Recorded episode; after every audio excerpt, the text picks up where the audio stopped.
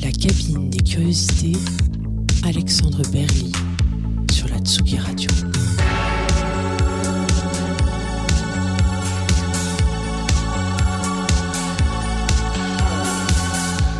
Bienvenue dans ce nouvel épisode de la cabine des curiosités sur Tsugi Radio, l'émission qui pousse la porte du studio des artistes et qui s'invite pour les écouter et regarder composer. J'ai le plaisir aujourd'hui de recevoir le musicien et multi-instrumentiste Arandel, qui a récemment sorti l'album In Back Volume 2 sur le label français Infine. Ensemble, nous allons monter le fil de sa carrière et revenir avec lui sur les coulisses de la production de ses disques, comme sur son approche de la créativité. Bonjour Arandel. Bonjour, bonjour. Tout va bien. Merci beaucoup d'avoir accepté l'invitation de de Tsugi Euh, Radio. Bah, avec grand plaisir, c'est un, un honneur pour moi, merci de m'avoir invité. Et euh, je vais rappeler quelques quelques dates de ton parcours pour les auditeurs qui ne te connaîtraient pas. En 2010, tu as sorti ton premier album Indie sur euh, sur le label Infine, euh, donc label français comme je l'ai comme je l'ai déjà mentionné. De euh, entre, entre 2011 et 2013, tu as composé la musique pour plusieurs pièces, installations, dont une à la Gaieté Lyrique en, en 2011. En 2014, tu sors l'album Solaris Pellis, qui sera suivi en 2015 de euh, Umbra Pellis et ensuite de Extra Pellis, euh, euh, qui, qui sera composé de remix. En 2017, tu sors l'album Aléa. Et ensuite, euh, à partir de 2020, l'album In Back et 2021, le- l'album In Back Volume 2. Tu, tu viens également de performer un cinémix à la Cinémathèque française. et, euh, et tu t'apprêtes à, à, j'espère, tourner en live avec, euh, avec un nouveau live. Euh, bah, en ce moment, on tourne, euh, on tourne le live de le live de Inback. Là, on jouait, euh, on jouait à Lyon le, le week-end dernier, et puis là, il y a des concerts jusque jusqu'en 2023, je crois. C'est, c'est, génial. À l'heure de, à l'heure de la, de la reprise post-Covid. Et euh, comme je le disais, tu, tu as récemment le, sorti le disque In Back Volume 2 sur Infine, qui fait suite donc au premier volume paru en 2020.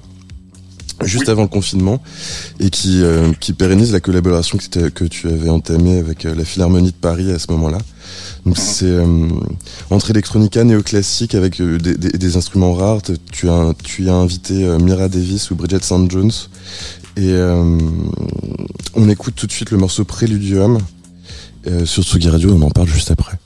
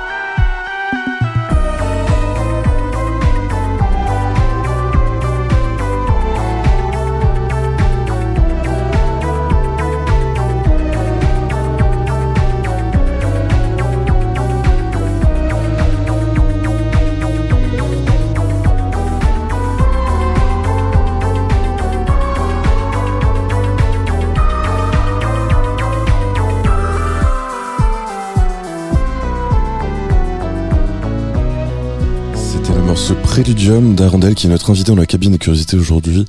Donc que, que, comme je le comme je le disais, c'est en fait le, morceau est extrait de, du volume 2 de Inback qui est un projet que tu as, amorcé euh, en 2000 enfin qui est sorti en 2020.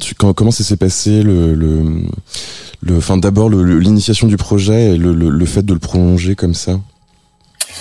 Alors l'initiation du projet, oui, c'est toute une histoire. Ça, ça, remonte à ça remonte à 2017. C'était sur euh, une invitation du musée de la musique en fait pour participer à la à la nuit blanche euh, dans le musée. Ils m'avaient proposé de faire une euh, création à partir d'enregistrements qu'ils avaient d'archives de, de, des instruments du musée. Tu sais les enregistrements qu'ils font pour euh, pour les audio guides et pour écouter les instruments quand tu te balades, quand tu fais la visite dans le musée. Ils ont toute une collection comme ça de CD et ils m'avaient donné cette collection en me demandant d'imaginer quelque chose qui pourrait être euh, euh, rendu en live sur une petite performance de 45 minutes pendant la nuit blanche. Et puis euh, c'était une performance que j'avais fait d'ailleurs avec Flore et, et Don Nino. Et puis, euh, et puis bah, ça s'était bien passé. Et, et par la suite, j'ai eu une autre proposition, la plus de la philharmonie, autour d'un week-end back. Il, il m'avait proposé de terminer la soirée. De, de, J'avais eu carte blanche un peu pour faire un, un mix autour de Bach. Et puis euh, j'avais commencé à un mix en DJ set, tu veux dire? Comment? Un mix en DJ set ou Ouais, il savait pas trop euh, un DJ set, un live, tout ça. Donc bon, j'avais commencé à imaginer un peu une une sorte de, de, de mix un peu hybride euh, qui ressemblait un peu à cette euh, série de mixtapes que je fais. Du coup, j'étais allé chercher un peu des pièces de Bach dans la musique électronique depuis les années euh, depuis les années 50 jusqu'à maintenant. Puis j'avais construit une espèce de petit parcours comme ça de Bach, des choses que j'avais remixées aussi, que je remixais en direct. Et puis quand le musée est revenu avec cette proposition de faire un album avec eux, du coup j'ai proposé de mélanger les deux projets. Donc de mélanger ce que j'avais fait autour de Bach euh, avec euh, avec les instruments du musée. Et puis c'est comme ça que c'est comme ça que Inback Inback a vu le jour. Mais ça a été un processus super long quoi. Ça a été ben tu vois trois ans Ouais, c'est vrai que c'est énorme et surtout euh, surtout prolongé euh, surtout prolongé avec un deuxième volume. Euh, le deuxième volume, c'était enfin il est composé de pistes enfin de morceaux que tu avais déjà envisagé lors de l'initiation du projet ou tu, es vraiment revenu avec un avec un deuxième regard pour pour composer ce volume 2 il y a vraiment eu les deux. Il y a vraiment eu à la fois des pièces euh, qu'on n'avait pas pu garder dans le volume 1 parce qu'il était quand même déjà assez dense. Et puis, bon, il me restait des, il restait des morceaux qu'on n'avait pas utilisés. J'avais aussi des versions alternatives, euh, des, versions enregistrées avec d'autres instruments. Mhm. Euh, qu'au départ on pensait utiliser sur un EP et puis bon bah comme tu le sais euh, le, le, le, Covid est arrivé, le confinement est arrivé, et puis euh, et puis voilà, comme ça, ça, ça a marqué un coup d'arrêt quand même assez assez net, assez brutal sur l'ensemble du projet. Euh, j'ai eu du temps pour réfléchir à ça, découvrir d'autres pièces de bac, me dire que j'avais envie peut-être d'essayer au début pour moi, pas forcément dans l'idée d'en faire un, un, album, tu vois, mais mhm. mais euh, petit à petit naturellement est venue l'idée comme ça de d'avoir quelque chose d'un peu plus fourni pour euh, pour faire un, un, EP puis finalement un deuxième album. C'est parce que c'est on est arrivé avec le volume 2. Parce que c'est hyper réfléchi parce que enfin moi la, question que je me pose c'est que, comment comment on aborde parce que en général quand, enfin en général ça, euh, quand on quand on fait un album, il y a, y a, parfois une idée forte derrière, un concept, et le fait de le, de le prolonger comme ça, ça amène à, forcément un renouveau créatif. Là, c'est vraiment la découverte de, enfin le le, le, le fait de, de t'intéresser à de nouvelles pièces qui t'a stimulé pour, euh, pour pour pour prolonger le, le volume 1. Mais oui, enfin, de fait, c'est un prolongement du volume 1, mais je trouve que pour moi, en tout cas, il y a quand même une, une, rupture dans le fait que quasiment la moitié des morceaux du volume 2, par exemple, ne sont pas enregistrés avec des instruments du musée de la musique. Et puis, ce sont des morceaux que j'ai enregistrés seul chez moi pendant les, pendant les confinements. Alors que sur le volume 1, c'est vraiment un album qui est beaucoup plus collaboratif avec beaucoup d'invités, beaucoup de textures différentes. Euh, beaucoup de, de, de, tu vois de sons, de techniques de production. J'ai l'impression que le volume 2, pour la moitié des morceaux, il y a quand même une unité euh, une façon de travailler qui, qui est très différente et moi j'ai l'impression qu'il se sent. Oui, oui, non, mais carrément, c'est effectivement ce que j'allais, euh, ce que j'allais soulever sur le volume 1. Il y a énormément de collaborations. Euh, enfin, on en parlera un peu plus tard dans l'émission, mais il y a et le, le, effectivement le volume 2 est beaucoup plus resserré. J'allais dire un peu plus, un peu plus centré sur le projet Arandel finalement, enfin avec moins de moins d'apports extérieurs. Ben, en tout cas, les apports extérieurs, ils sont venus plutôt après. D'accord. Une fois que j'avais produit, ouais. Et euh, en préparant l'émission, je t'ai demandé de m'envoyer plusieurs morceaux qui t'ont influencé dans, dans ton approche. Ouais. Et euh, parmi ceux-ci, il y avait le, se trouvait le, le mouvement, mouvement 3, enfin Movement 3, du, euh, du duo Carl Craig et Maurice von Oswald, qui est issu de la série Recomposed, qui est paru sur Deutsche Grammophon en, en, en 2008. Le, Ouais. le disque est basé sur des compositions de Ravel et Mussorgsky et qui ont été réarrangées et remixées par le, par le duo dans des formes Ouais. assez répétitives. Donc on va écouter le morceau et on, on en parle juste ensuite.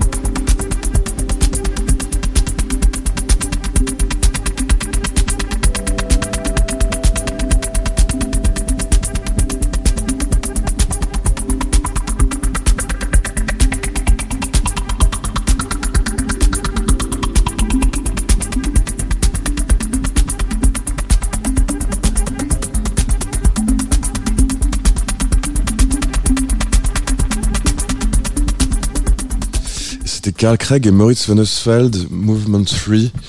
euh, issu de la série Recompose sur Deutsche Grammophone et influence en tout cas euh, morceau d'inspiration pour notre invité Arandel dans la cabine curiosité sur Tsugi Radio.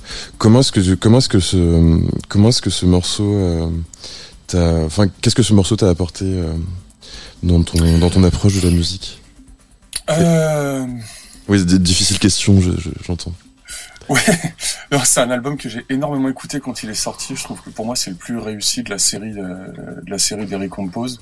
Je trouve c'est génial ce qu'ils ont fait euh, pendant 1h05 comme ça de travailler la matière, euh, la matière comme ça du boléro, euh, du boléro de Ravel, l'amener autant ailleurs. Et puis je trouve ça super excitant, super jouissif par moment de reconnaître comme ça des petites des petites euh, Des extraits comme ça des trompettes euh, du, du, du mouvement de, de, de caisse claire tout ça. Je trouve que vraiment le, le, le, le, travail de comment ils ont abordé ça ce remix est génial et puis euh, j'adore la production de, de Carl Craig quoi. Ce côté à la fois très minimaliste et, hyper reconnaissable tout de suite cette économie de l'économie de son de, de- dans la production tu reconnais tout de suite euh, je trouve que c'est que c'est Carl Craig. Et puis c'est vraiment un album euh, qui est hyper agréable à écouter euh, d'une traite quoi d'ailleurs c'est il y a, il y a aucune rupture dans le morceau là on a entendu ça commençait euh, sur Oui, le oui, début mais tous les mouvements sont enchaînés ce qui est d'ailleurs une aberration euh, de-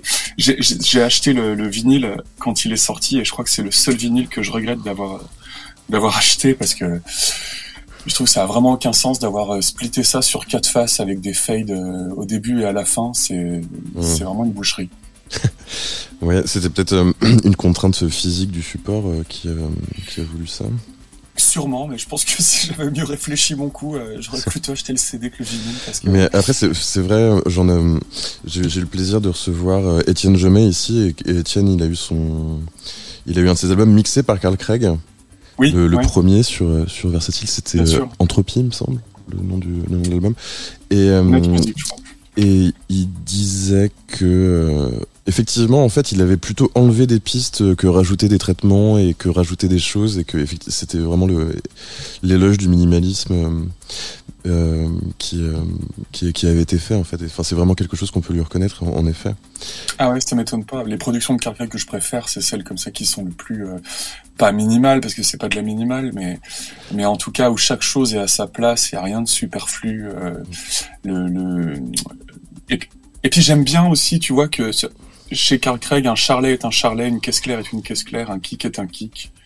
Euh, il cherche pas midi à 14 heures et, et je trouve qu'il le fait. euh, c'est très simple, c'est très efficace et il y a quand même un, un super euh, groove et une super invention là-dedans. Je suis très très admiratif de ça. mais le bah oui oui non c'est sûr enfin le le côté euh, euh, le côté succinct du propos si on peut parler ainsi enfin Ouais. c'est c'est hyper précis en fait Mais le, Ouais. le- le minimalisme, c'est assez, euh, c'est un peu à la base aussi du, du, du projet Arandel parce que dans, dans pour, pour le, pour- à l'initiation du projet, il y avait un statement qui disait euh, pas de MIDI, pas de plugin, euh, que des, euh, pas de sampler, euh, que des, que de, que des, que des synthés analogiques, que ses propres instruments. euh. Ouais. C'était, c'était un point de départ pour toi, euh, ce, ce, ce, ce parti pris en fait? Ouais, c'était pas vraiment une volonté de minimalisme parce que le minimalisme, moi, c'est toujours un vœu pieux. Je veux toujours faire minimal et je fais toujours maximal. Enfin, je me retrouve toujours avec euh, Luxuriant. euh. Ouais, ouais, bah, je- pourtant, je, je te jure, je, je me fais violence pour me limiter, mais je me retrouve toujours avec des projets à 60, euh, 80 pistes. euh. Ah, bah, m'en parle pas. hein. Moi, Ouais. c'est pareil. Sauf que ça, ça, c'est un cauchemar à mixer, à s'y retrouver, à faire des choix là-dedans. Mais, euh, mais ce qui me plaisait dans cette espèce de, de, de, de règle du jeu, en tout cas, c'était de pouvoir euh, euh, effectivement restreindre un petit peu le, le, le champ de le champ d'action, euh, le champ de euh, en, en, en mettant des contraintes comme ça, en mettant des barrières, ben c'était vraiment euh, l'idée, c'était d'explorer à fond tout ce que je pouvais faire dans ces dans ce dans ce champ restreint. Mm. Et j'en ai toujours pas fait le tour d'ailleurs. Bah c'est c'est c'est c'est une porte. Euh, c'est enfin c'est un couloir sans fin. En, en juste en fond sonore, on écoute un autre morceau d'influence que tu que tu m'as envoyé, c'est Ontologist Sustain, qui est beaucoup Ah oui. plus euh, beaucoup plus minimal en fait, euh, beaucoup plus techno euh, dans dans l'idée et moins euh, moins euh, classique revisité pour parler avec des des gros mots. Oui. comment est-ce que comment est-ce que la, la, la techno, enfin comment ça s'est passé le crossover entre le, le, classique et le et la techno dans, dans ton esprit et, et, comment comment oui comment ça t'a touché et qu'est-ce que t'en retires en fait de ce, cette confrontation? Tu veux dire par rapport à l'album? Oui. Écoute, je sais pas, moi j'ai pas tellement l'impression de faire de la de la techno, moi même de la musique électronique en fait. Plus j'avance, plus je me plus je me demande si je fais de la musique électronique ou si je fais pas de la musique avec de l'électronique dedans. Oui, bah non, mais c'est euh. sûr que le Enfin après, enfin dans, dans le sens aujourd'hui où tout, enfin même même les groupes de rock font de la musique électronique parce que les on enregistre tous sur des on enregistre tous sur des ordinateurs. Il euh, y, a, y, a, a, plus de bande magnétique, enfin quasiment plus, euh, sauf pour les projets avec beaucoup d'argent. Mais euh, enfin l'électronique est omniprésente, c'est ce que je voulais dire par là. Effectivement, le fait de dire de faire de la musique électronique, c'est peut-être un peu biaisé. Ben, en tout cas, je sais que je suis moi régulièrement rangé dans la catégorie des artistes de musique électronique. Surtout, le, le, surtout le fait d'avoir fait un album autour de Bach. C'est vrai que euh, à la fois pour les gens qui font de l'électronique, euh, ils ont l'impression du coup que je fais de la musique classique, et les gens qui sont vraiment dans le milieu de la musique classique euh, me catégorisent un peu comme un comme un comme musicien de, de musique électronique. Quoi. Et moi, au milieu, je j'ai pas l'impression d'appartenir à ni l'un ni l'autre. Non, non. Puis j'aimerais bien des fois. Je me dis ça doit être euh, ça va être reposant finalement de savoir où tu. C'est quelque chose dont tu, souffres. Le, enfin, enfin, d'un point de vue créatif, le fait de pas pouvoir, euh, le fait de ne pas avoir de point d'ancrage identifié comme ça, ou au contraire, ça te rend complètement libre de faire absolument ce que tu veux et et, euh, et de, justement de pas avoir de chapelle, de pas avoir de compte à rendre finalement. Euh, ben, je suis libre de faire ce que je veux. Ça m'empêche pas d'avoir des comptes à rendre quand même, forcément, parce que ma musique, elle est quand même, euh, elle est vendue, elle est distribuée. Euh, je dois la défendre. J'ai un, tu vois, j'ai un label, j'ai un éditeur, j'ai, un public. donc, donc forcément, je dois quand même quelque part penser un petit peu à ça. Moi, j'ai l'impression d'être libre quand même de ce que je fais, mais c'est vrai qu'il y a des moments où je me dis que j'aimerais bien sentir que j'appartiens à une famille de musiciens que j'ai un peu trouvé, je pense quand même dans Infine avec les musiciens, euh, les autres musiciens et musiciennes euh, d'Infine. Quoi. on, se disait ça l'autre jour avec. Comment? Il y a un vrai esprit euh, Infine en tout cas. Oui, puis on se disait ça l'autre jour avec euh, Greg de Almiva. on se disait finalement, c'est une famille de musiciens curieux, quoi. C'est une mhm. famille de musiciens qui qui euh, c'est peut-être là-dessus aussi que Infine est fort, c'est de trouver des, des, musiciens qui justement se rangent pas facilement. Je pense. Des oddballs and oddities. On va faire un, on va faire un petit saut dans le temps. C'est la partie un peu Michel Drucker de l'émission. Ah, très bien. On va, revenir sur sur sur tes débuts et euh, en 2010 donc tu sors ton ton, premier album sur Infine donc euh, Indie en référence au, au, disque culte de Terry Riley INSEE euh, et donc, comme, on l'a évoqué, qui posait les bases du projet, euh, pas de MIDI, pas de plugin, euh, euh que, enfin, que des synthés. On, va tout de suite écouter la piste 9 et, et on en parle ensuite sur Tsugi Radio.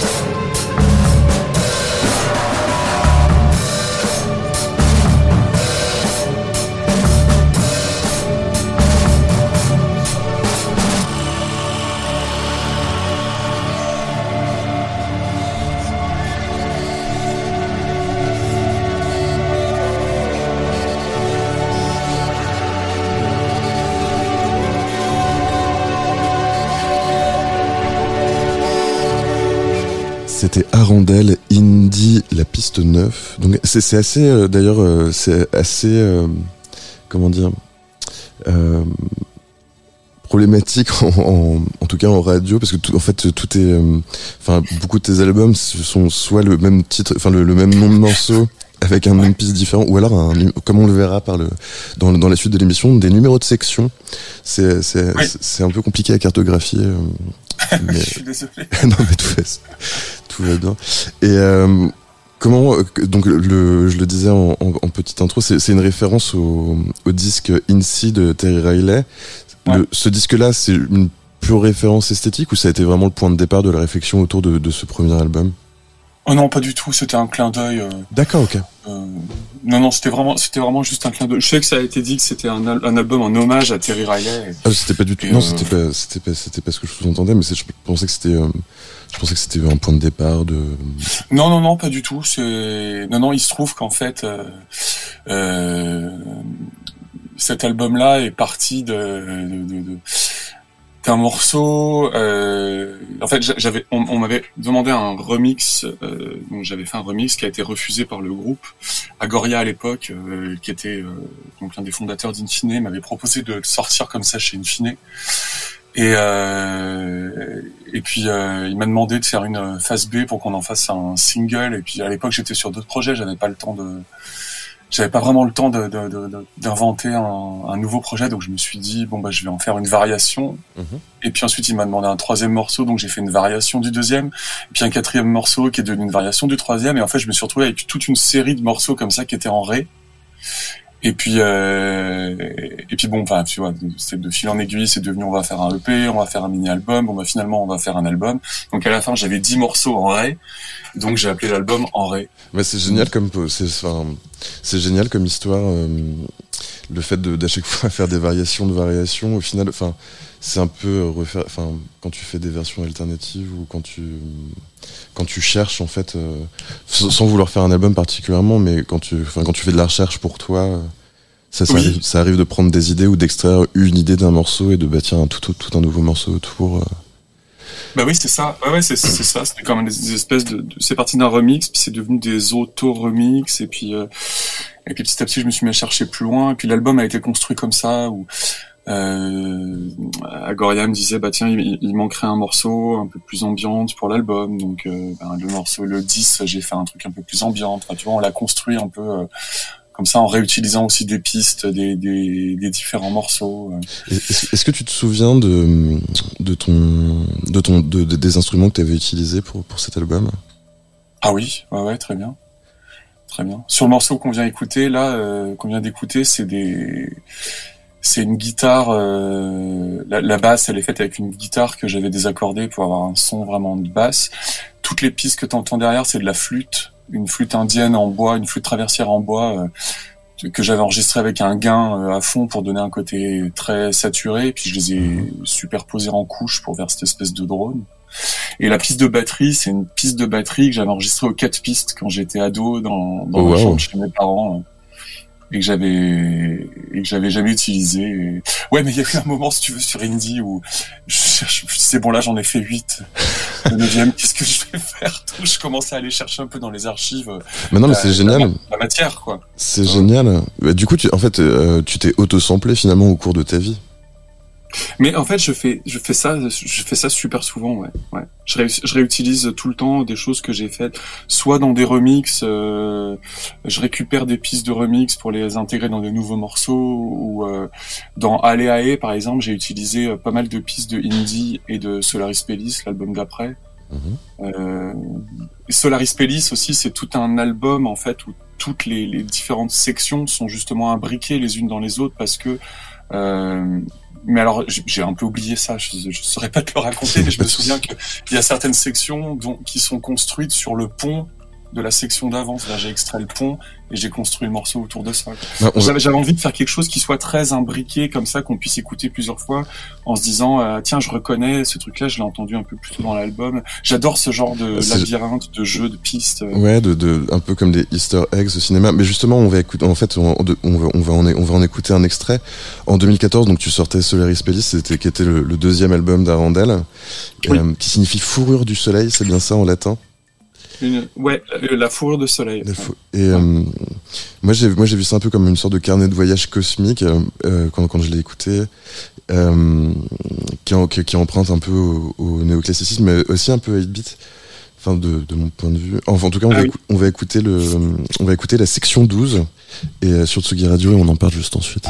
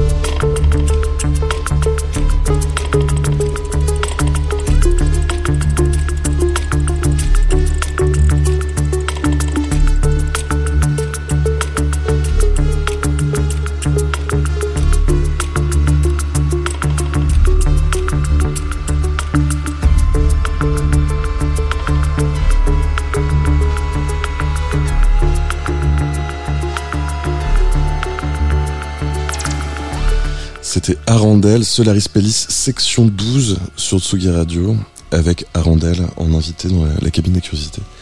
Donc tu disais juste avant le morceau que le tu avais utilisé des, éléments de, tes, projets précédents pour commencer à construire celui-ci? Euh, pour Solaris Pellis, ouais, je crois que j'ai réutilisé des, bouts de indie, mais je, oh, je sais plus très bien les classiques. Ça commence à remonter, mais. Bah oui, je t'avais dit que c'était le, le, côté Michel Drucker de la chose. Ouais. Mais Solaris Pelis, en fait, il s'est fait de manière un peu euh, encore un peu différente. En fait, il y a des, il y a d'autres contraintes euh, qui m'ont été imposées que celles que je m'imposais moi-même, qui était qu'en fait, quand j'ai commencé à enregistrer cet album-là, tu sais, j'enregistre euh, chez moi dans mon à l'époque dans mon ancien appartement, dans, dans mon salon, quoi, qui me qui me servait de studio. Mhm. Et puis j'avais des gros des gros travaux sur le dans l'étage, qui fait qu'en fait, je pouvais je pouvais utiliser aucun micro. Et donc j'ai dû faire tout l'album avec euh, le matériel que j'avais chez moi qui pouvait s'enregistrer sans, sans micro. Donc j'ai tout fait avec des boîtes à rythme et des synthés. C'est pour ça que Solaris Pellis est aussi différent de Indie. Parce qu'Indie a un côté très euh, très acoustique, euh, très Mhm. instrumental, très organique, alors que Solaris Pellis est beaucoup plus synthétique. Et c'était pas un choix, euh, c'était pas un choix au départ. C'est que j'ai vraiment dû faire. euh, même les voix que t'entends dans ce morceau un peu plus loin, c'est des c'est des voix que j'ai bidouillées de avec des, des avec des avec des synthés quoi. Avec des synthés granulaires Non, même pas. C'était, euh, je crois que c'est mon Tesco PS60 qui a un, un truc, euh, un, un son qui s'appelle voix, qui ressemble pas du tout à des voix, mais je me suis rendu compte qu'en les superposant, t'avais un petit effet, un petit effet choral. D'accord. Mais Je le connais pas du tout celui-ci, mais j'irai regarder juste après l'émission le Tesco. Et euh, le pour tu, tu, tu commences, enfin tu, tu as beaucoup de machines. Est-ce que tu, est-ce que le, le- tu, tu, tu, achètes régulièrement du du matériel pour euh, pour euh, t'ouvrir de nouvelles portes euh, en termes de texture ou, ou est-ce que tu, au contraire tu, as un certain parc d'instruments que tu que, que tu préserves et t'essayes d'en d'en explorer le, le maximum de de possibilités? bah, effectivement, il y a, y a un- j'ai une base. Si tu veux, surtout en ce moment là, surtout sur une bac par exemple, j'ai beaucoup utilisé le, j'utilise beaucoup le Minilog. Mhm.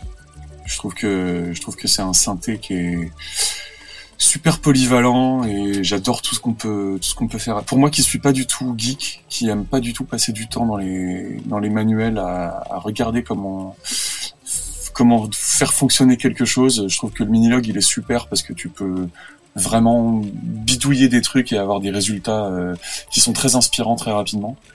Et puis euh, et j'utilise aussi beaucoup le Volca Beats toujours chez toujours chez Korg. Je trouve pareil, je trouve que c'est une une petite boîte à rythme qui est, qui est super polyvalente, puis j'adore son timbre et tout ça.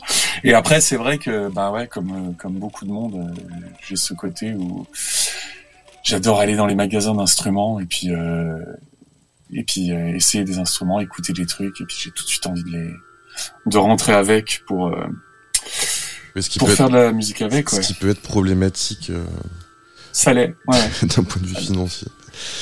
Mais, euh, Bah, ça- oui, puis surtout que là maintenant, ça y est, euh, ça fait un moment que je le dis, mais c'est de pire en pire. J'ai vraiment l'impression d'habiter chez mes instruments, quoi. Ça, ça s'empile, je sais plus où les mettre. Il y en a dans le grenier, il y en a, il y en a sous les meubles.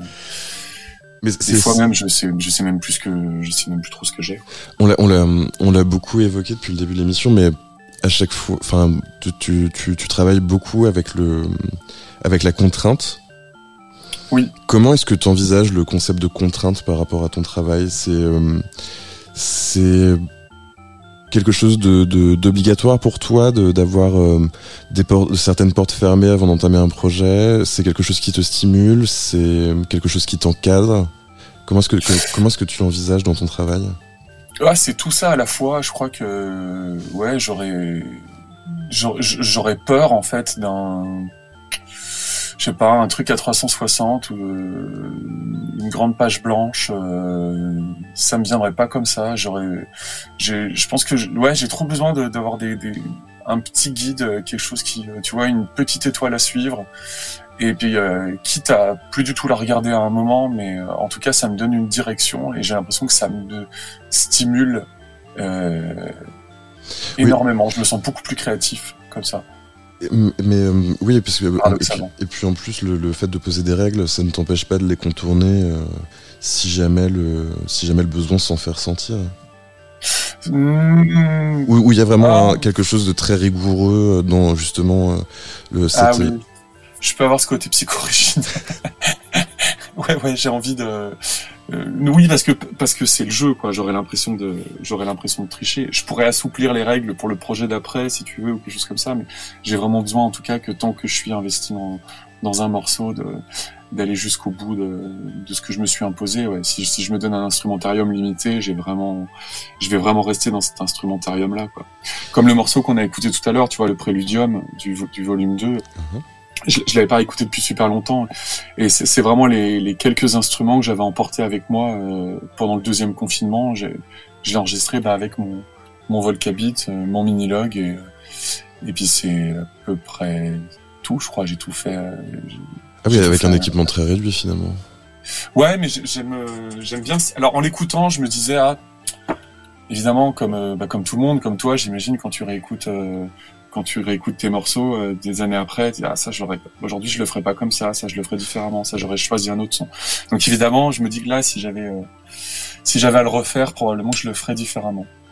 Mais sur le coup, en tout cas, je suis content d'être allé au bout de cette idée-là. Et euh, bah oui, oui, non, mais c'est génial.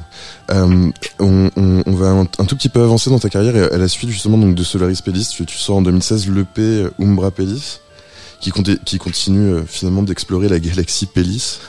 Oui. Et, euh, donc c'est une esthétique assez 70s euh, avec avec quelques emprunts et des textures radiophoniques, oui. mais mais aussi un, quelques des, des, emprunts à la house finalement et qui qui, qui, qui, qui, vient clore en fait la, la, la trilogie. On, on, on, va, euh, on va écouter la piste, la, section 6 et on, on en parle juste ensuite. Ok.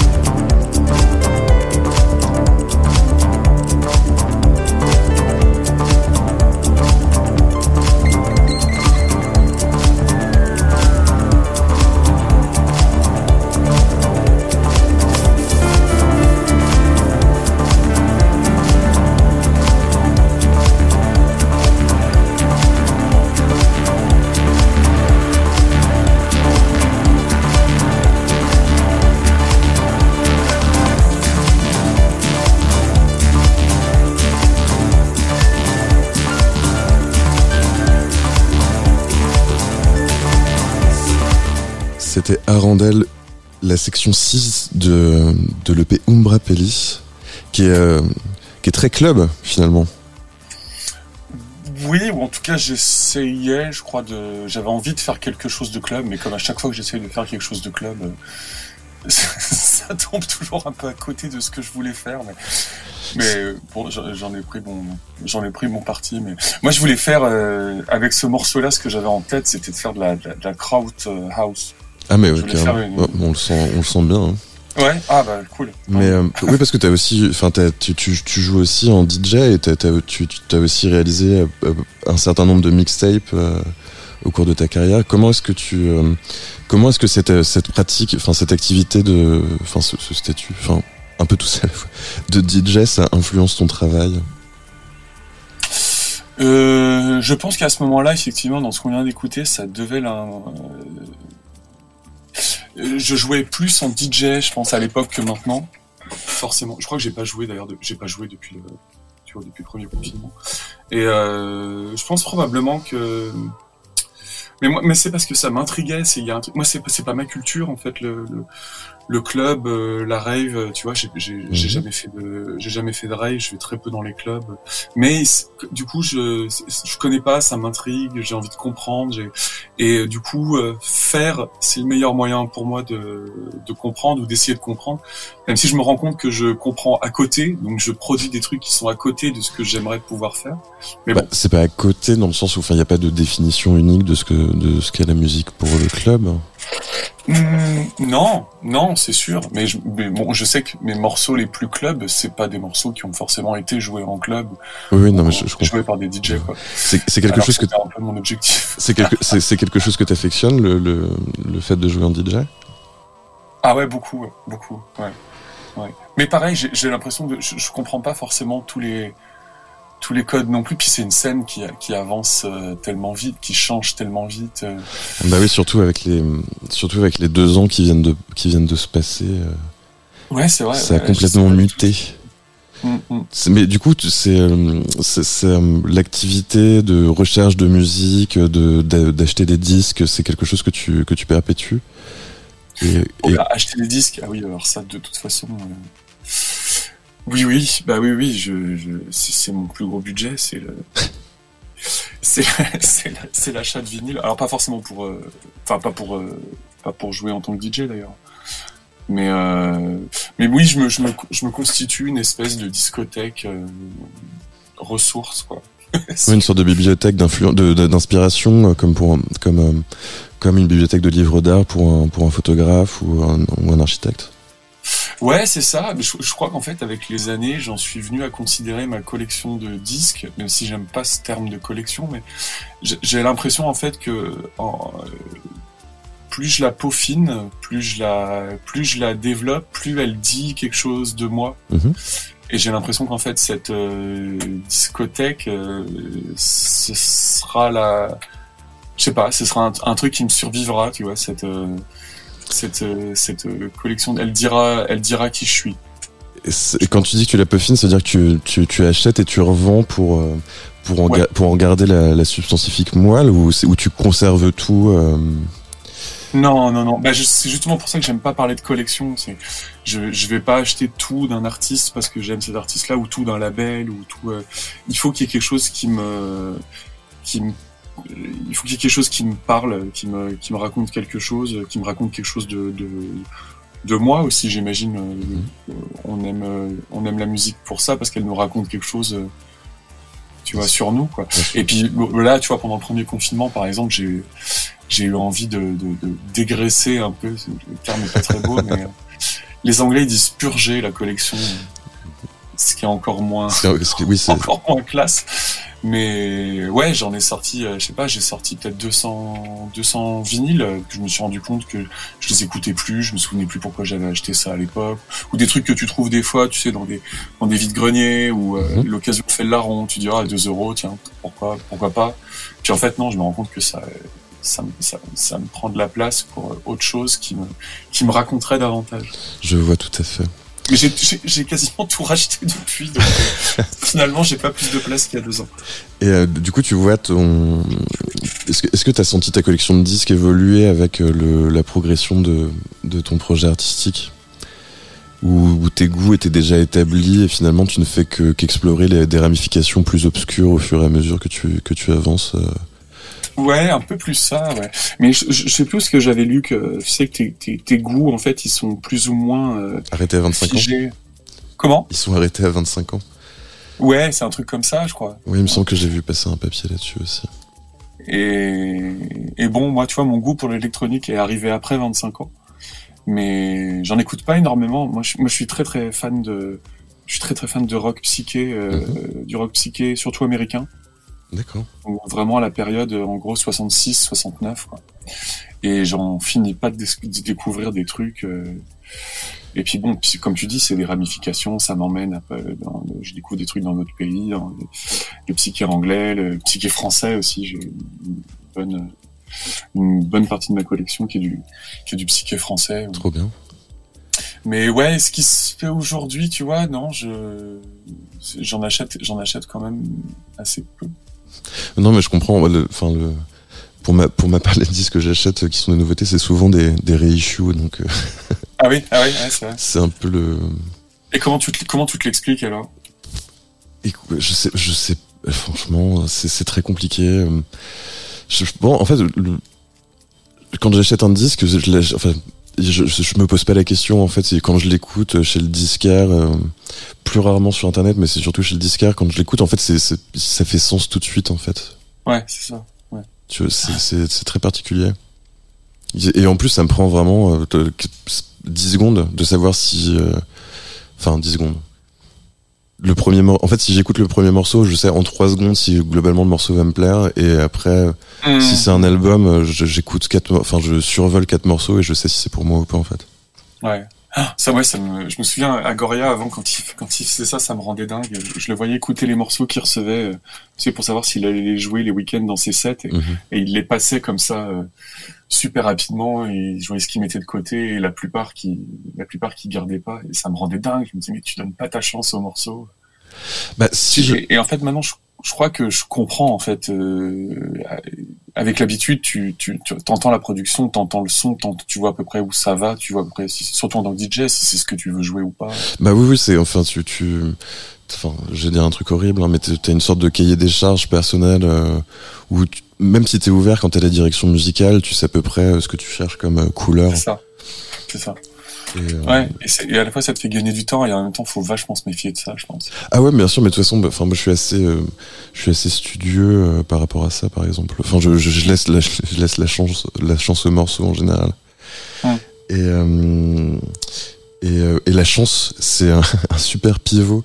En tout cas, la chance, le hasard pour pour parler de de l'album Aléae que t'as sorti en enfin l'album c'est plutôt un mini LP ou un gros EP enfin que t'as sorti que t'as sorti en Pour moi, c'est 2017. un album. euh, bon, c'est 40 minutes, donc. euh, Oui oui non. mais- Pour moi, c'était un album. C'est le label qui a préféré l'appeler. Euh, il voulait l'appeler EP. Je voulais l'appeler album. Donc on a trouvé ce truc entre les deux. On l'a appelé mini album. Ouais, c'est- il est composé de cinq pistes instrumentales et, euh, et en fait avec au cœur du disque les concepts de hasard et d'imperfection. Et euh, c'est un peu toujours aux, co- aux confins de Terry Riley, Manuel Gutsching aussi et Carl Craig qu'on a, évoqué euh, précédemment. On, on va écouter la piste 2 et on, on en parle juste après sur Tsugi Radio.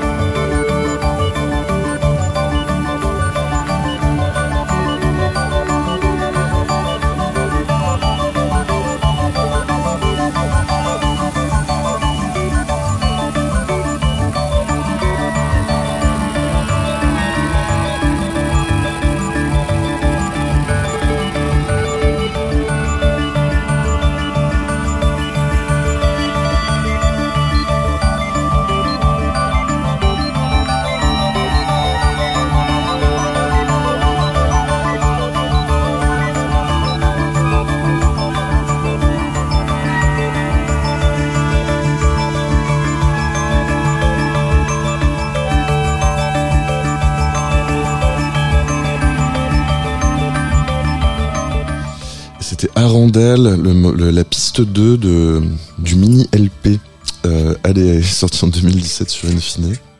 Et euh, comme, je le disais en intro, c'est le, le, disque est basé autour de, des concepts de, de hasard et, d'imperfection. Comment est-ce que tu as intégré le hasard dans, dans la composition de ce disque? Est-ce que tu t'en souviens? Je pense que c'était une réaction justement à la, à la production de, de Solaris Pellis avant. Et justement le morceau que, que, tu as joué juste avant, Section 6, qui m'a bien rappelé à quel point j'avais galéré pour faire ce, ce morceau-là parce que je voulais faire un morceau euh, très long, très club et tout ça, mais, mais je me rendais compte que c'était hyper compliqué à, à, construire et je j'avais vraiment ce côté très contrôle fric sur ce morceau où je voulais vraiment des enchaînements qui soient fluides et, et, euh, et vraiment j'ai passé des mois et des mois sur ce morceau pour au final pas en être super satisfait. Donc pour le projet d'après, je me suis, j'ai eu vraiment cette envie de me dire bon, et si je lâche un peu tout ça, si j'arrête d'être dans le contrôle, de la musique, si je laisse un peu les choses arriver, euh, qu'est-ce que je peux inventer comme euh, comme façon de de, de, de, de, laisser la musique advenir en fait euh, mhm. par elle-même, les accidents arriver par eux-mêmes. Et c'est venu de cette, euh, c'est venu, c'est venu un peu de ça. Donc été des, des, des choses très simples. C'était laisser le micro ouvert un peu plus, euh, voir ce qui se passait, si je chopais des trucs. Il y a eu des, des bruits de la rue euh, qu'on entend par moment. Il y a eu euh, à un moment j'ai explosé une, une, percussion là sur laquelle je, je tapais euh, et puis j'ai gardé ça donc bah, je, je, joue sur la percussion explosée jusqu'à la fin, une percussion en bois donc on entend un moment.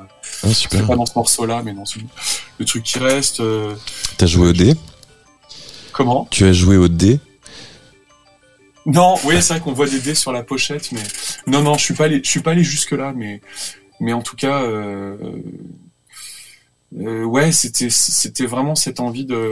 Oui, d'accord. Donc bah, en par exemple, on, on entend des, des, des, clarinettes, par exemple dans le morceau là qu'on vient d'entendre, et c'est, je venais d'acheter une clarinette et je me suis rendu compte qu'en fait, même si c'est le même doigté que, que la flûte ou que le saxo, euh, en fait, j'avais pas du tout la technique et je savais pas du tout en jouer. Donc je me suis dit, bah voyons ce que je peux faire avec cette clarinette dont je sais pas jouer. Bah non, et ça a fait cette espèce de cri de c'est génial, génial, ce côté. Euh, enfin, justement, enfin, il, il, me semble que tu es autodidacte euh, dans la musique.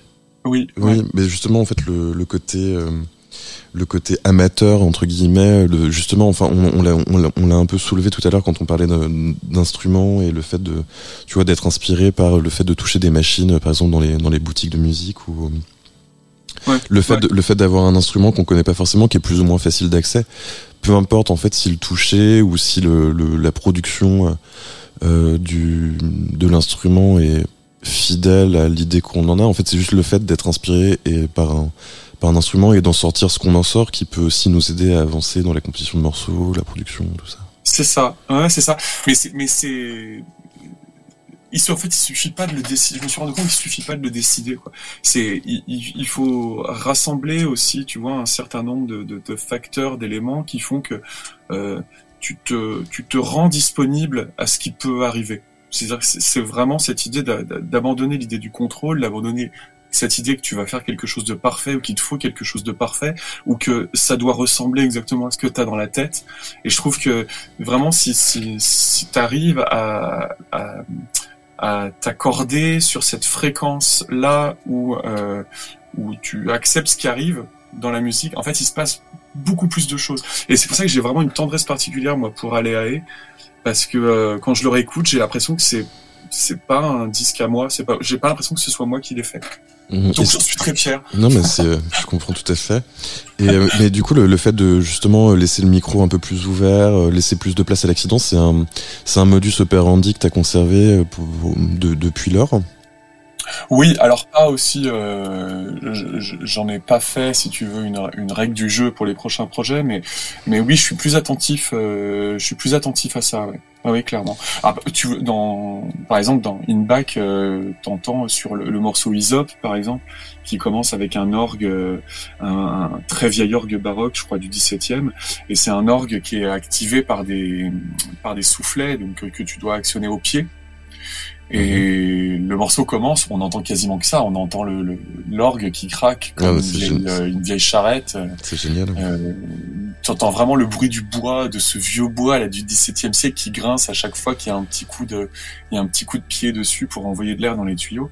Et il y a quelques années, c'est quelque chose, ça m'aurait rendu malade. Quoi. Je me suis dit, en fait, on n'entend pas le son de l'instrument. Et, euh, et de, de, de discuter avec les conservateurs du musée aussi, qui ils m'ont expliqué, ils m'ont dit, mais si, précisément, c'est ça le son de l'instrument. C'est pas uniquement le son des tuyaux, c'est le tout le son que Oui, la- l'instrument euh, produit, c'est son son à lui. C'est l'entité, en- l'entité complète en fait. Ah ouais, ça m'a appris vraiment plein de trucs. À écouter aussi différemment. T'entends génial. le siège qui, qui craque Ouais, ouais, je l'entends un peu, mais c'est pas très clair, t'inquiète. Euh, Voilà, c'est mon hommage euh, à l'orgue. Au cours de ta carrière, tu as réalisé un, un- un certain nombre de remixes, et, euh, et notamment pour Bruce Brubaker en 2018, qui est un, Oui. un musicien, euh, pianiste et écrivain aussi, euh, euh, qui combine un peu une approche cl- classique occidentale et postmoderne, et d'ailleurs dont Philippe Glass ne, n'a pas tari, enfin, ne tarit pas d'éloges. Mhm. Et euh, il a été beaucoup retouché par des artistes électroniques comme Played, Aku- Akufun ou Max Cooper, et donc Arandel. On va écouter ton, ton remix de, de sa deuxième étude de, de Riley.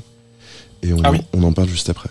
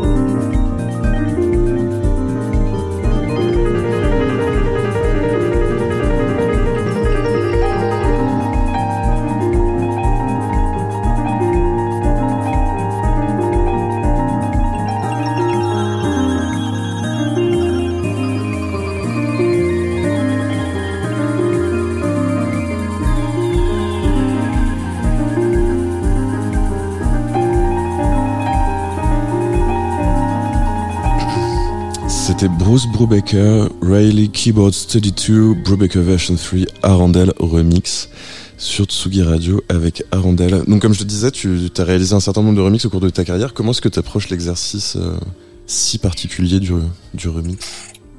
Euh, ben, euh, ça, ça va vraiment dépendre du, du morceau. Je crois que je vais vraiment m'adapter au morceau, à ce que le morceau me raconte, quoi, à ce qu'il me donne envie de faire, à ce qu'il me laisse entrevoir. Euh. C'est beaucoup. Euh, euh, c'est un peu, je sais pas, c'est c'est pas mystique, mais c'est un peu un truc, un truc un peu de vision, quoi. Quand j'écoute le morceau, j'ai l'impression de voir, soit je vois tout de suite où je peux aller avec, soit il ça m'inspire pas du tout. Et, et, euh, et dans ce cas-là, je préfère ne pas y aller. Plutôt partisan d'utiliser le maximum de le maximum de pistes euh, d'origine pour en faire quelque chose de nouveau ou justement juste d'extraire une idée ou euh, quelques détails et de faire quelque chose de totalement neuf euh, avec ah. Ouais, non, effectivement, ça, je, ça, je, je sais pas trop faire. Non, j'ai toujours envie, moi, de qu'on reconnaisse l'original et, et l'amener euh, l'amener dans une autre direction, l'amener dans une, tu vois, lui faire prendre une voie un peu de, une voie un peu de, de traverse ou un itinéraire bis. Mais euh, je crois que je saurais pas faire. Non, je, je, crois que non, ça correspond pas trop à mon à mon à mon idée du remix. Mais moi, je crois que tu sais, j'ai vraiment découvert les remix avec les les les, les remix de Björk euh, période post homogénique euh, mhm. Ça a été une vraie école euh, pour moi, ça de, de, tu vois, du remix, de, de, musique électronique en général, et puis du remix aussi, quoi. Mhm. Je trouve qu'il y, avait vraiment une direction euh, artistique incroyable sur cette série de, de EP là, tous ces musiciens que j'ai découverts par ces remix, et puis toutes ces façons aussi différentes d'approcher le remix, et on reconnaissait toujours. Euh, un peu du morceau. Enfin, je sais pas, je trouvais ça fascinant qu'on puisse comme ça déshabiller un morceau et jouer au jouer au couturier avec, au styliste, tu vois. Vraiment considérer que le morceau, il y a, il y a une base, il y a un, il y a un squelette ou il y a un, tu, vois, et qu'en fait, on peut l'habiller de différentes bah, façons. c'est un peu la définition d'origine du remix parce que à la, à, à la base, c'était un remix au sens euh, littéral du terme, c'est-à-dire que les, les, musiciens ou les ingénieurs récupéraient les pistes des morceaux d'origine et le remixaient avec euh, leur approche, leur esthétique, euh, un tout petit. Au début, il n'y avait pas forcément de production additionnelle ou très très peu. Ça s'est vraiment transformé au fil de, au, fil du temps, mais c'est vrai que c'était effectivement plutôt déshabillé, bouclé. Euh, c'était plus plus resté au, au, plus près du morceau pour qu'il soit encore reconnaissable, mais mais un peu transformé quoi. C'est Ouais, c'est ça. Ben, je crois que tu vois, décidément, je suis vraiment très old school. je suis vraiment vieille école, mais ça me va, ça me va, ça me va très bien. Après, moi, j'aime bien quoi quand on me remix. Euh, ouais, c'est quelque chose que tu t'acceptes sans, sans, sans t'es, t'es, ouvert à la, à la découverte de ce que sera le produit du remix ou t'as, as certaines exigences quand tu, quand tu proposes tes morceaux pour les faire remixer? Non, pas du tout. Ça peut arriver que j'ai des, petits retours à faire, mais je, mais je considère que demander un remix à quelqu'un, c'est lui offrir une carte blanche quand même. Donc, si c'est pour lui dire où il doit, où il doit aller ou ce qu'il doit faire. Euh, les retours, c'est sur le son ou, les, ou sur le, ou sur le, la composition, enfin l'arrangement? Ça peut arriver que j'ai des, ouais, ça peut arriver de temps en temps. Je me dis ah tiens, j'ai l'impression qu'il il fonctionnerait mieux, il serait plus efficace euh, si. Euh, s'il y avait telle partie avant telle partie ou mhm ou euh, là récemment, par exemple, euh, j'ai proposé à la personne de, de, débarrasser de toutes les rythmiques parce que j'avais l'impression que le morceau il fonctionnait mieux, il fonctionne mieux en, en, en quoi. Donc, mais euh, mais après ça reste la décision de la de l'artiste, du remixeur, je trouve. Ouais. D'accord. C'est oui bah c'est c'est un peu le, le, principe du truc, mais c'est j'ai connu, j'ai connu des, j'ai connu des gens qui, qui fonctionnaient de manière très différente. Moi, on m'a déjà, on m'a déjà fait refaire des remixes, mais à un point où ça a été tellement charcuté que je le, je le reconnaissais pas. Quoi. Euh, on me demandait de prendre tel passage de tel timing à tel timing pour le couper et l'insérer à tel endroit. Et, et, euh, et puis on, on, ouais, bon, puis on m'a dit clairement en fait, euh, si tu veux ton remix dans le EP, c'est comme ça et pas autrement. C'est étrange comme approche. Ouais, c'est un des premiers remix que j'ai fait. Puis je me suis dit bon, bah, c'est le dernier que je fais que je fais comme ça. Et puis. Euh... Ouais, c'est étrange. Mais après, j'imagine que, que vraiment, je le, quand je le réécoute, je le reconnais pas, quoi. J'ai pas l'impression que c'est moi qui l'ai fait. Ouais, ouais, je comprends. J'avais l'impression de raconter une histoire avec, et puis mon histoire, elle a été tellement découpée, euh, remontée que je m'y retrouve pas. Et puis, euh, en tant qu'auditeur, j'ai pas l'impression qu'on s'y retrouve bien non plus en le réécoutant. Donc, finalement, ça a aucun intérêt d'accepter ce genre de truc. Mais en parlant d'histoire, on va progresser dans la tienne et on va, on arrive justement en 2020 avec le, le- la sortie du premier volume de In Back. Mhm. Donc, comme on l'a évoqué déjà, euh, c'était en partenariat avec la Philharmonie de Paris et qui t'a permis d'accéder à des instruments euh, assez rares comme le, le cristal bachet ou le clavecin de Goujon. Oui. Et euh, tu, tu, tu livres une relecture personnelle de l'œuvre et il y a énormément de, compa- de, de collaborations pardon, sur, sur, sur disque, que ce soit Barbara Carlotti, Areski, Petra Haddon, Emmanuel Parenin ou encore Ben Chemi du groupe Suns qui prête sa voix au, au morceau Body Line que- et qu'on qu'on écoute tout de suite sur, sur Tsugi Radio.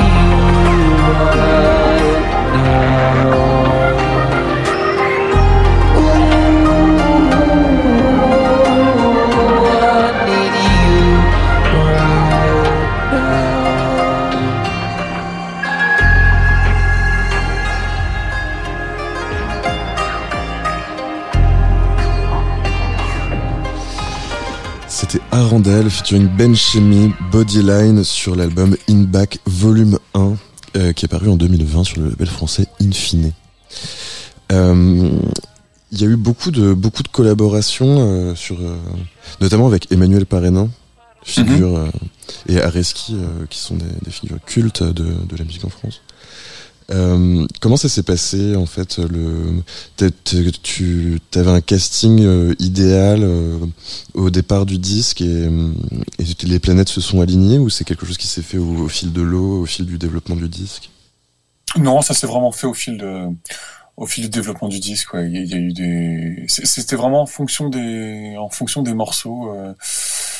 Une fois que j'avais travaillé sur les maquettes et avancé sur la structure, euh, j'avais l'impression qu'il c'est pas qu'il manquait quelque chose, mais je, je, je, me suis pris à rêver pendant la production de ce disque. Que j'allais pouvoir inviter euh, des, des, musiciens comme ça que je que je pour qui j'avais énormément de, de, de respect, d'admiration euh, pour certains depuis très longtemps comme comme Areski et Emmanuel Parnin et puis et puis, euh, puis grâce à mon agent Pascal euh, Pascal Régis qui, qui m'a présenté Ben Chemi, qui m'a présenté Areski, qui m'a présenté Emmanuel.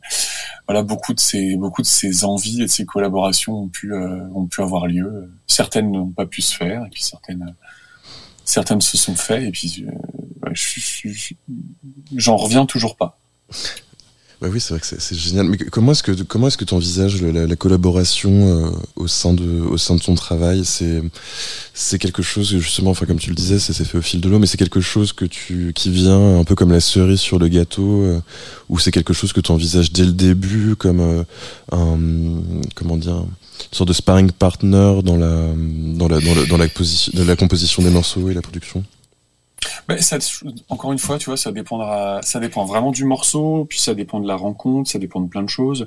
Avec Areski, c'était assez, euh, je, savais déjà ce que je voulais parce que j'avais déjà le morceau et puis je savais que je voulais une voix. Euh, je savais déjà quel type de voix je je voulais dessus. Donc, euh, quand je l'ai rencontré, je lui, voilà, je, lui ai dit clairement, j'aimerais qu'il dise un, qu'il dise un texte, un texte en plus que j'avais, que j'ai écrit moi pour lui, mais je, je savais que c'était quelque chose qui le déplaçait un petit peu parce que ça le sortait un peu de son, son répertoire habituel et, mhm.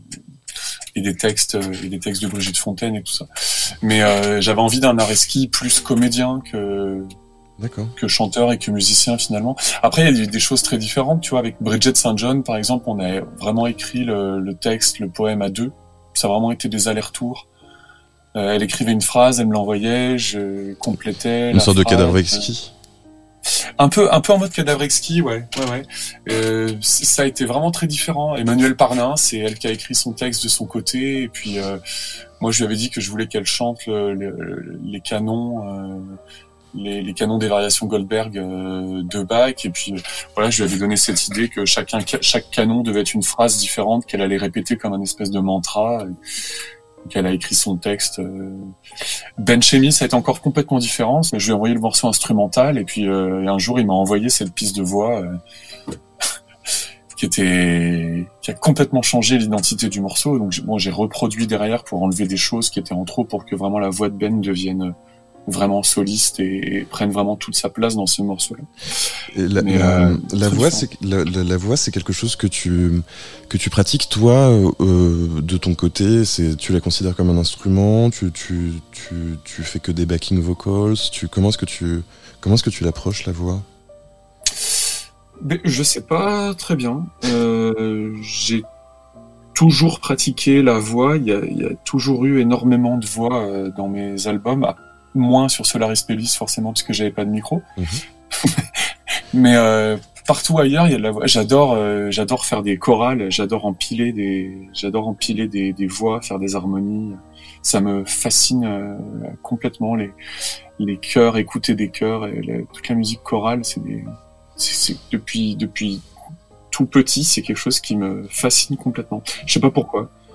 Mais est-ce que c'est un instrument? Je sais pas. Non, probablement pas de la façon dont Camille peut utiliser sa voix, par exemple, comme un instrument. Je pense pas que je, je pense pas que ça, ça m'intéresse trop. Mais, mais en tout cas, je me rends compte que ça prend de plus en plus de place. Bah, surtout sur les, surtout avec les albums in back où euh, où il y a quand même une ouverture euh, vers la pop, ou quelque chose qui revient vers la pop, peut-être. Je sais pas encore très bien. Et euh, comment est-ce que tu envisages aussi les, le- les effets par rapport à la voix? Tu préfères la tu préfères voir nue et empilée dans son dans ou, au contraire la recouvrir de d'effets et la transformer? Hmm, bah ça dépend, ça dépend du morceau, ça dépend ce qu'elle vient, ce qu'elle vient faire, ça dépend ce qu'elle vient dire. Euh, tu vois, sur Fabula, par exemple, la voix, elle est traitée, euh, elle est traitée dans un autotune. Euh, la voix d'Emmanuel euh, Parnin dans, dans le morceau Au vaisseau, elle est noyée dans des réverbes et des délais. Euh, celle d'Areski est plutôt très naturaliste. Je, je pense que ça va vraiment ça dépend ça, ça- ouais, ça, ça dépend, ça dépend. Mais j'aime bien en général. J'ai- J'aime bien euh, si je fais appel à une voix, en tout cas, euh, qu'on puisse entendre son grain. Donc euh, même si je je vais jamais la travailler au point où on la reconnaîtra pas, par exemple. Enfin, par exemple, j'ai écouté l'album de Léonie euh, de Léonie Pernet euh, que je trouve super bien magnifique et je me disais, je me disais c'est c'est marrant, c'est pas je- je- ça me viendrait pas à l'idée de traiter les voix comme elle elle le fait. Uh-huh. Mais je trouve ça euh, super, hein, c'est pas du tout un. De- dans quel sens tu veux dire le tu veux dire rencontre. très devant euh, très euh, très pop finalement?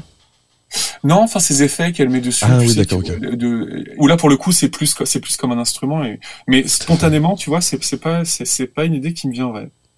D'accord. On, on va terminer l'émission sur euh, sur le, le ce que ce que tu t'apprêtes à sortir, euh, c'est-à-dire des versions euh, stripped down de, de morceaux de Dean Back.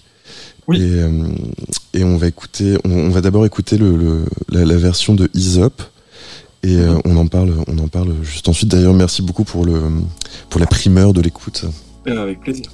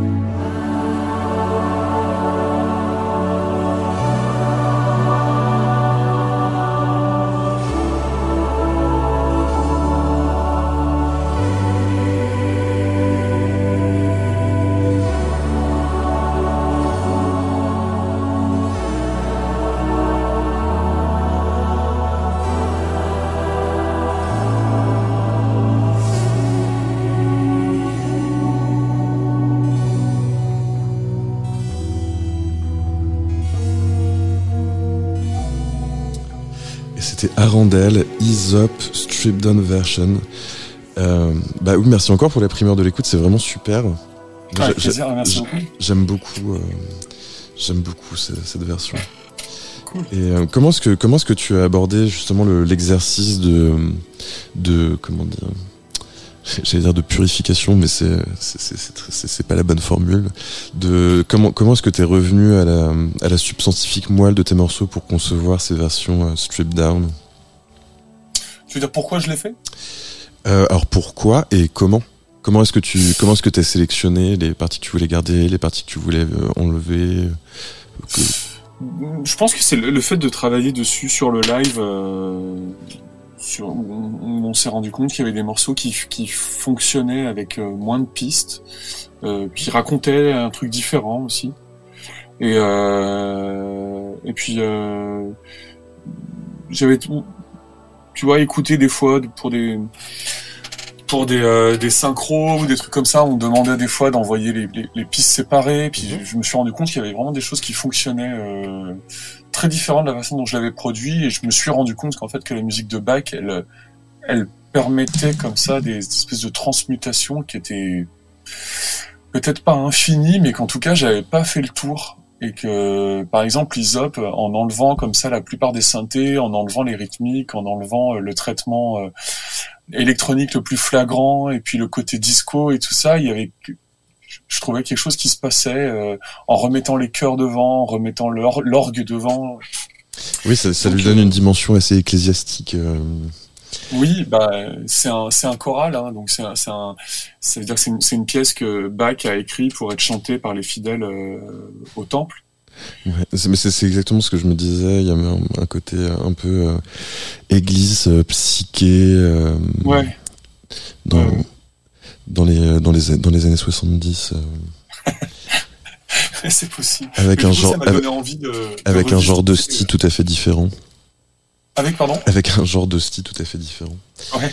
Mais, euh, Mais du coup, ça m'a donné envie de, tu vois, de, de- de- d'aller voir s'il y avait pas d'autres morceaux qui pouvaient se prêter comme ça, des choses euh, euh, un peu différentes. Et puis, euh, bon, faut, faut pas que j'en dise trop, mais voilà, il y a d'autres morceaux qui vont sortir plus tard. et est-ce que tu as une date pour pour pour cette pour cette prochaine sortie? Euh, elle est pas confirmée encore, mais le, le premier, le single, là, je pense que c'est début mars. Ah bah d'accord, mais c'est c'est tout proche. C'est C'est tout C'est proche. génial. Bah, en tout cas, merci beaucoup euh, à Randel euh, de- d'avoir été l'invité de la cabine, de- d'avoir accepté l'invitation de la cabine des curiosités. Il est temps de- de- C'est d'en pas- refermer la porte. C'était un plaisir, hein, merci à toi. Et, euh, et je rappelle le dernier album en date, donc c'est In Back Volume 2, paru chez Infine. Et donc le, bientôt le, le nouveau single Ease Up qui, qui devrait sortir bientôt. Un grand merci à Luc Leroy pour la réalisation et, euh, et à vous, chers auditeurs, pour, pour votre intérêt. On se retrouve le mois prochain, évidemment, sur Tsugi Radio pour une nouvelle incursion dans la cabine des curiosités. La cabine des curiosités, Alexandre Berly sur la Tsugi Radio.